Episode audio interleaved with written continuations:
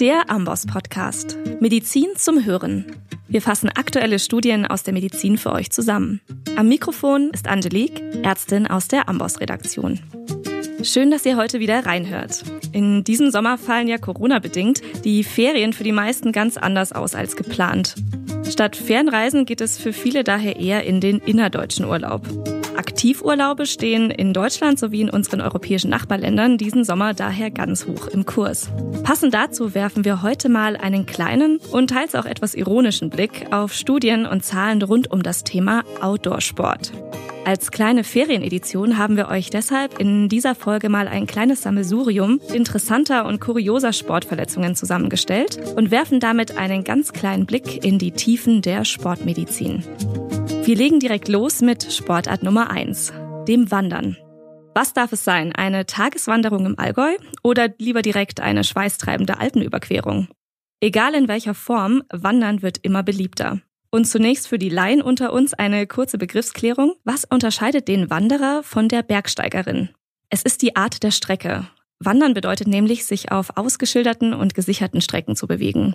Beim Bergsteigen hingegen verlässt man dann das gesicherte Terrain und bewegt sich dann unter anderem auch über Eis und Geröll. Und dafür wird dann auch zusätzliches Equipment notwendig. Doch wie sicher ist der Bergsport eigentlich? Um das herauszufinden, haben wir mal einen Blick in die österreichische Alpin-Unfallstatistik des Sommers 2019 geworfen. Insgesamt sind in Österreich im vergangenen Sommer 2230 Personen verunglückt. Das berichtet das österreichische Kuratorium für alpine Sicherheit. Ungefähr die Hälfte fiel davon auf die Bergwanderinnen. Der Rest verteilt sich auf Verunglückte oder Tote beim Klettern, Mountainbiken, durch Forstunfälle etc. Unter den tödlichen Unfällen war zu 37 Prozent die Ursache eine Herz-Kreislauf-Erkrankung. 16 Prozent sind hingegen vom Berg abgestürzt und dadurch tödlich verunglückt. Insgesamt geschehen Unfälle beim Wandern am häufigsten durch Stürzen, Stolpern und Abrutschen. Und kleines Detail, in knapp 80 Prozent der Fälle geschehen diese Stürze beim Abstieg. Woran das liegen könnte, geht aus den Daten leider nicht hervor. Möglicherweise aufgrund von Erschöpfung oder durch Trittunsicherheit bei losem Untergrund. Bergabgehend ist außerdem physisch etwas tückisch. Deshalb erstmal an alle, die gerne wandern, Obacht beim Abstieg. Eine thematisch passende Studie aus dem deutschen Journal of Sports Medicine hat über zehn Jahre die Unfallfolgen von Stürzen beim Wandern ausgewertet. Zwei Drittel der Traumata betreffen demnach die untere Extremität. Polytraumata sowie Kopf- und Schädeltraumata sind dagegen eine Seltenheit und machen rund ein Siebtel der Zahlen aus. Besonders von diesen Abrutschern betroffen ist die Gruppe der 50- bis 70-jährigen WanderInnen. Vermutet werden kann hier eine altersverursachte Abnahme der posturalen Stabilität. Aus einem harmlosen Stolpersturz kann im fortgeschrittenen Alter daher schneller ein Absturz werden. Dieser Altersgruppe empfiehlt der Autor daher ein Kraft- und Gleichgewichtstraining. Gefahr kommt in den Bergen jetzt aber nicht nur von unten, sondern auch von oben. Wir reden von Hitze. Hitzeeinfluss kann bekanntlich verschiedene Folgen haben. Insbesondere zu nennen sind hier Sonnenstich, Hitzeödeme, Hitzekrämpfe sowie Erschöpfungszustände und Hitzesynkopen. Klar davon abzugrenzen ist der Hitzschlag. Aufgrund einer gestörten Thermoregulation steigt die Körpertemperatur dabei auf über 40 Grad Celsius. Aber auch die vermeintlich leichteren Beschwerden wie ein Sonnenstich können im Verlauf in einen Hitzschlag übergehen. Die Übergänge sind hier fließend. Der Hitzschlag mag für Laien vielleicht erstmal harmlos klingen, ist jedoch definitiv ernst zu nehmen. Er kann nämlich die Funktion aller Organsysteme beeinträchtigen und hat bereits bei Krankenhauseinweisungen Mortalitätsraten zwischen 21 bis 63 Prozent. Und wir erinnern uns, die Hyperthermie ist auch Teil der vier Hs der reversiblen Ursachen eines Herz-Kreislauf-Stillstands. Ob vermehrte Hitze jedoch tatsächlich zu einem gefährlichen Hitzschlag führt, hängt von ganz individuellen Faktoren ab. Dazu zählen die jeweilige kardiorespiratorische Fitness, die Schwitzrate, eine ausreichende Akklimatisation an die Temperaturen sowie Vorerkrankungen und Medikation. Eine sportliche Aktivität in der Hitze ist eine besondere körperliche Belastung. Nicht zu unterschätzen sind außerdem die Umwelteinflüsse. Denn in den Bergen können insbesondere Windstärke und Luftfeuchtigkeit dazu führen, dass die Hitze subjektiv überhaupt nicht als solche wahrgenommen wird. Als Präventivmaßnahmen bei hohen Temperaturen empfehlen sich daher luftige Kleidung, eine Kopfbedeckung und eine ausreichende Trinkmenge. Doch wie sehr beeinflusst Hitze unsere körperliche Leistungsfähigkeit und das Trinkverhalten beim Wandern? Wie steht es um unsere Selbsteinschätzung? Trinken WanderInnen bei Hitze genügend und kalkulieren den Flüssigkeitsbedarf richtig? Erst im Juni 2020 wurde dazu ein Artikel im International Journal of Environmental and Public Health veröffentlicht. Zwölf WanderInnen in den USA haben dort eine 6,5 Kilometer lange Strecke absolviert. Und zwar jeweils zweimal. Einmal im Sommer und einmal im Herbst. Da die Außentemperatur nicht gleich körperliche Hitzebelastung ist, nutzen die AutorInnen die sogenannte Wet Bulb Globe Temperature, kurz WBGT. Die WBGT kalkuliert nämlich die Einflüsse von Luftfeuchtigkeit, Windgeschwindigkeit sowie sichtbarer und Infrarotstrahlung in die Außentemperatur mit ein und berechnet so annähernd die tatsächliche Hitzebelastung. Die WBGT lag in der Studie am Sommertag bei 31,6 Grad Celsius, in der zweiten Runde im Herbst bei 19 Grad. Vor der Wanderung wurden die TeilnehmerInnen aufgefordert, selbstständig den Wasserbedarf einzuschätzen und dementsprechend zu packen. Wassernotstationen standen auf der Strecke trotzdem zur Verfügung. Vor Beginn schluckten alle außerdem eine telemetrische Kapsel, die kontinuierlich die Körpertemperatur erfassen konnte. Ausgewertet wurde anschließend unter anderem die Leistungsfähigkeit, die Schweißsekretion sowie der Hydratationsstatus. Für letzteres wurde das spezifische Uringewicht vor und nach der Wanderung analysiert. Anhand der Daten wurde dann auch der individuelle Flüssigkeitsverlust bzw. der Flüssigkeitsbedarf berechnet.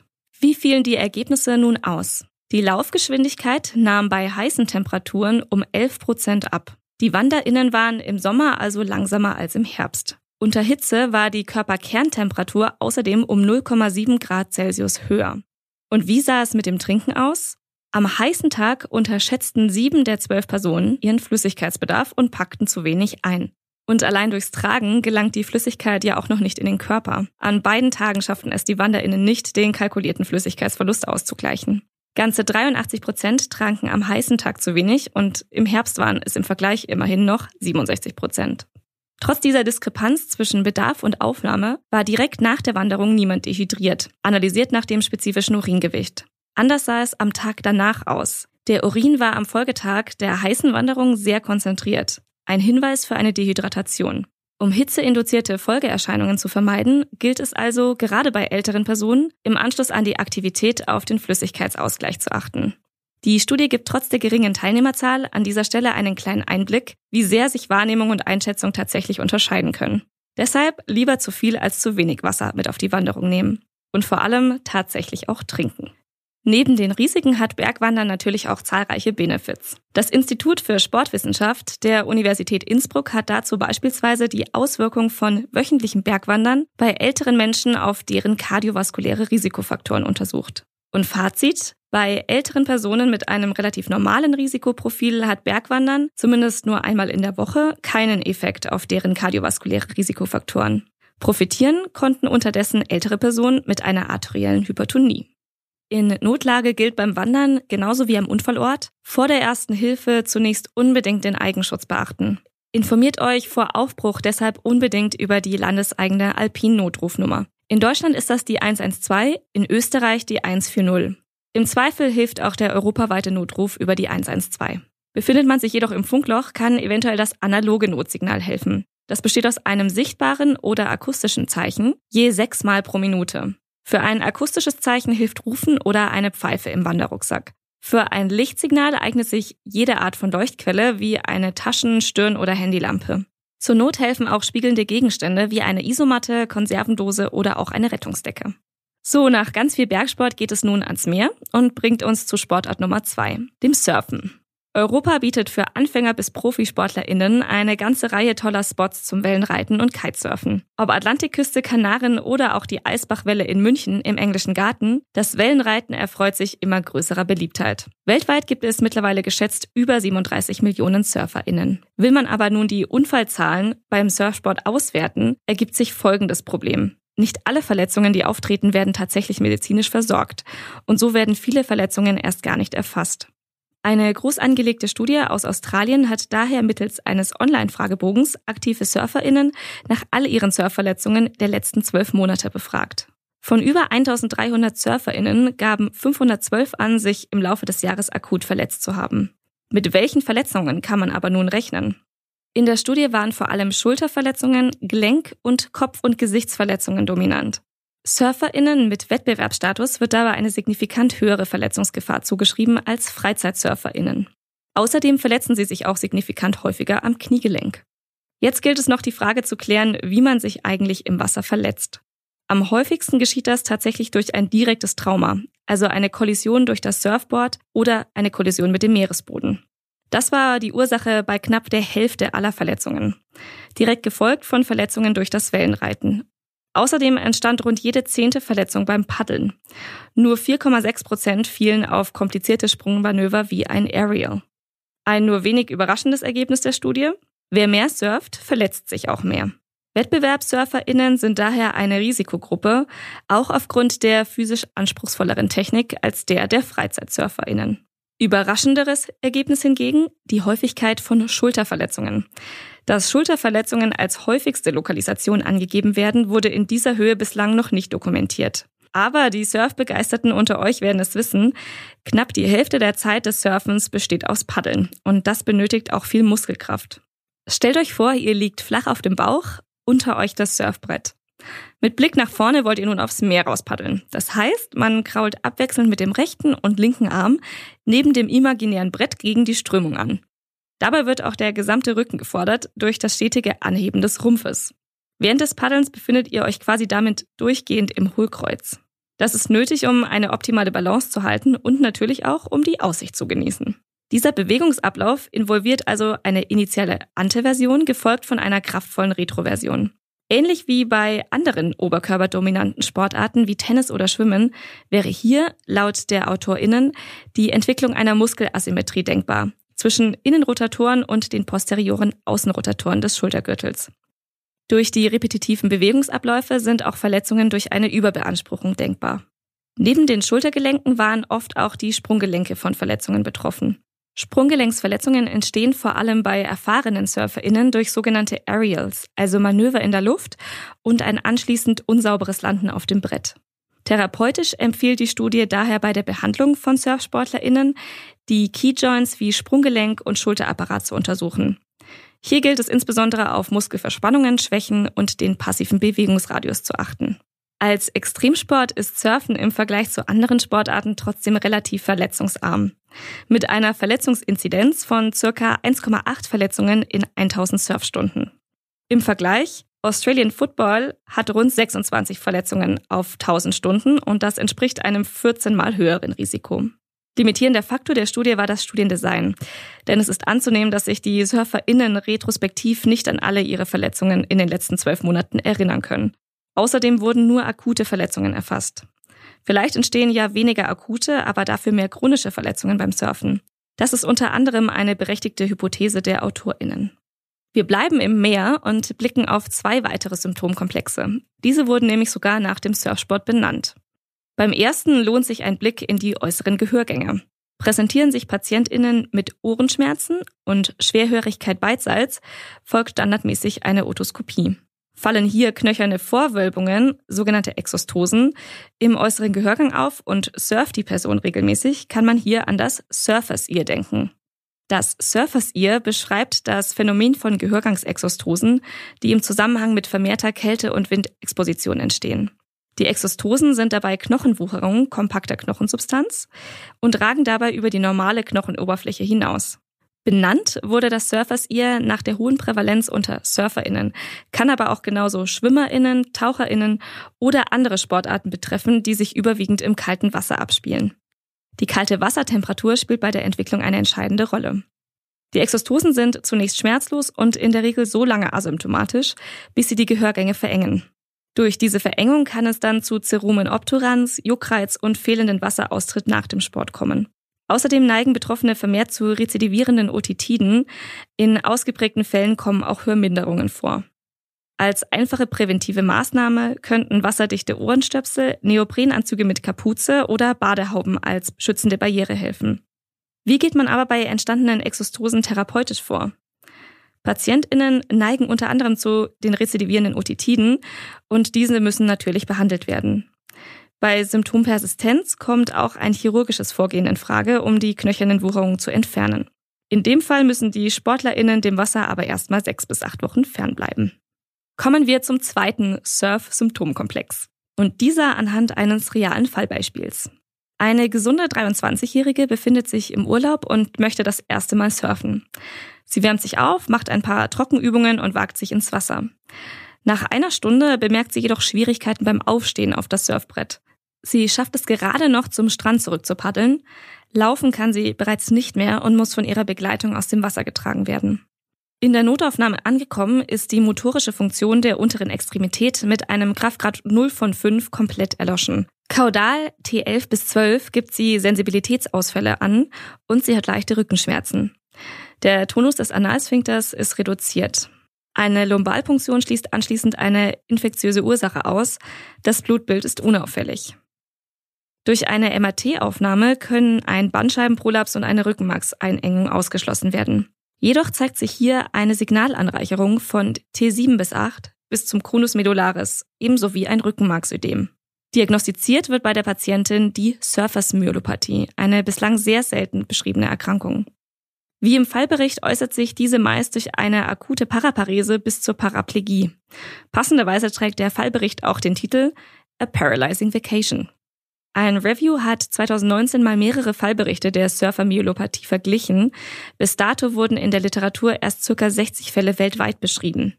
Die Surfermyelopathie entsteht durch eine atraumatische Rückenmarksverletzung, ausgelöst durch eine Hyperextension der Wirbelsäule. Benannt wurde sie nach der hohen Prävalenz unter SurfanfängerInnen. Eine Hyperextension der Wirbelsäule ist allerdings jetzt keine Bewegung, die ausschließlich den Surfsport betrifft. Nämlich auch Sportarten wie Gymnastik, Akrobatik, Yoga und Pilates sind betroffen. Zum Beispiel liegt ein Fallbericht einer neunjährigen Cheerleaderin vor, die sich nach dem Versuch, eine Brücke auszuführen, mit Rückenschmerzen, Harnretention und einer Schwäche der unteren Extremitäten präsentierte. Zur Äthiologie der Surfermyelopathie gibt es mehrere Theorien. Die meisten Fallberichte gehen von einer vaskulären Genese aus. Die AutorInnen des Reviews halten eine Insuffizienz der Spinalarterien für wahrscheinlich ausgelöst durch die Hyperextension. Betroffene neigen zur Entwicklung eines spinalen Schocks und dadurch auch zur Urinretention. Im Verlauf kann es zu einer neurogenen Blasenentleerungsstörung kommen und zur Beobachtung sind daher urodynamische Messungen sinnvoll, ebenso wie das Beobachten der sexuellen Funktion. Zur Diagnostik zeigt eine MRT in T2-Wichtung schon früh ischämische Veränderungen auf. Durch eine Diffusions-MRT lässt sich außerdem der Infarktkern des Rückenmarks darstellen. In mehreren Fallberichten wurde im Rahmen der Diagnostik der Surfermyelopathie in der MRT eine erkennbare spindelförmige Anschwellung des Rückenmarks beschrieben. Wie geht man therapeutisch vor? Sind die Worst-Case-Szenarios, beispielsweise MS, differentialdiagnostisch ausgeschlossen, wird den PatientInnen zunächst Bettruhe verordnet. Eine spinale Angiografie, gegebenenfalls eine selektive Katheterisation oder eine IV-Gabe von TPA und die Verabreichung von Heparin oder Thrombozytenaggregationshemmern sind zusätzlich zu erwägen. Die Empfehlung geht auch in Richtung der Gabe von Methylprednisolon. Eine einheitliche Empfehlung gibt es aufgrund der Seltenheit der Erkrankung noch nicht. Eine Reha kann im Verlauf außerdem helfen, die motorische Funktion wiederherzustellen. Außerdem kann eine urologische Anbindung sinnvoll sein. Die Prognose der Surfermyelopathie eine spätere Vorstellung bedeutet eine spätere Therapieeinleitung und damit ein schlechteres Outcome. Bei den meisten PatientInnen gingen die Symptome nahezu vollständig zurück. Nur in wenigen Fällen wurde eine persistierende Paraplegie beschrieben. Und zur Erinnerung, dies betrifft vor allem junge Patientinnen, meist zwischen 18 und 35 Jahren, ohne vaskuläre Vorerkrankungen. Das war es jetzt erstmal zum Surfsport. Wenn euch Wandern oder Surfen gar nicht ansprechen, vielleicht darf es dann eher Nordic Walking, eine E-Bike-Tour oder Golfen sein. Was eine Woche sportliche Aktivität in diesen Sportarten so für gesundheitliche Vorteile bringt, hat eine österreichische Studie untersucht. 52 Personen wurden dazu in zwei unterschiedliche Sporturlaube geschickt. Eine Gruppe ging golfen und die zweite zum Nordic Walking und oder E-Bike fahren. Je vor und nach dem Urlaub wurden kardiovaskuläre Parameter und eine Echokardiographie ausgewertet. Schlechte Nachricht für die GolferInnen. Während E-Biker und Nordic WalkerInnen ein Kilogramm abnehmen konnten, hatte Golfen keinen Effekt auf das Gewicht. Herzfrequenz und Blutdruck reduzierte sich nach der Urlaubswoche in beiden Gruppen. Bei den GolferInnen war dieser Effekt sogar signifikant. Die E-Bike und Nordic Walking Gruppe verzeichnete dafür eine verbesserte diastolische Herzfunktion. Also unterm Strich Gleichstand. Sport im Urlaub ist gesund. Falls Chirurginnen unter euch übrigens befürchten, im Urlaub etwas einzurosten, keine Sorge. Das hat eine Studie aus Kanada widerlegt. Zumindest für die herzchirurgischen KollegInnen. Nach einer Woche Urlaub hatte sich zumindest weder OP-Zeit, Liegedauer noch das Sterblichkeitsrisiko der PatientInnen signifikant verändert. In diesem Sinne wünsche ich euch allen erstmal einen schönen Restsommer. Alle Studien zum Nachlesen findet ihr übrigens in den Show Notes. Und falls ihr mehr Infos zum Thema Hitzschlag und Sonnenstich nachlesen wollt, findet ihr dazu die Inhalte im entsprechenden Amboss-Kapitel. Ich bedanke mich fürs Zuhören und sage Tschüss und bis in zwei Wochen. Alle Infos zum Podcast und der Amboss Wissensplattform findest du unter go.amboss.com slash podcast.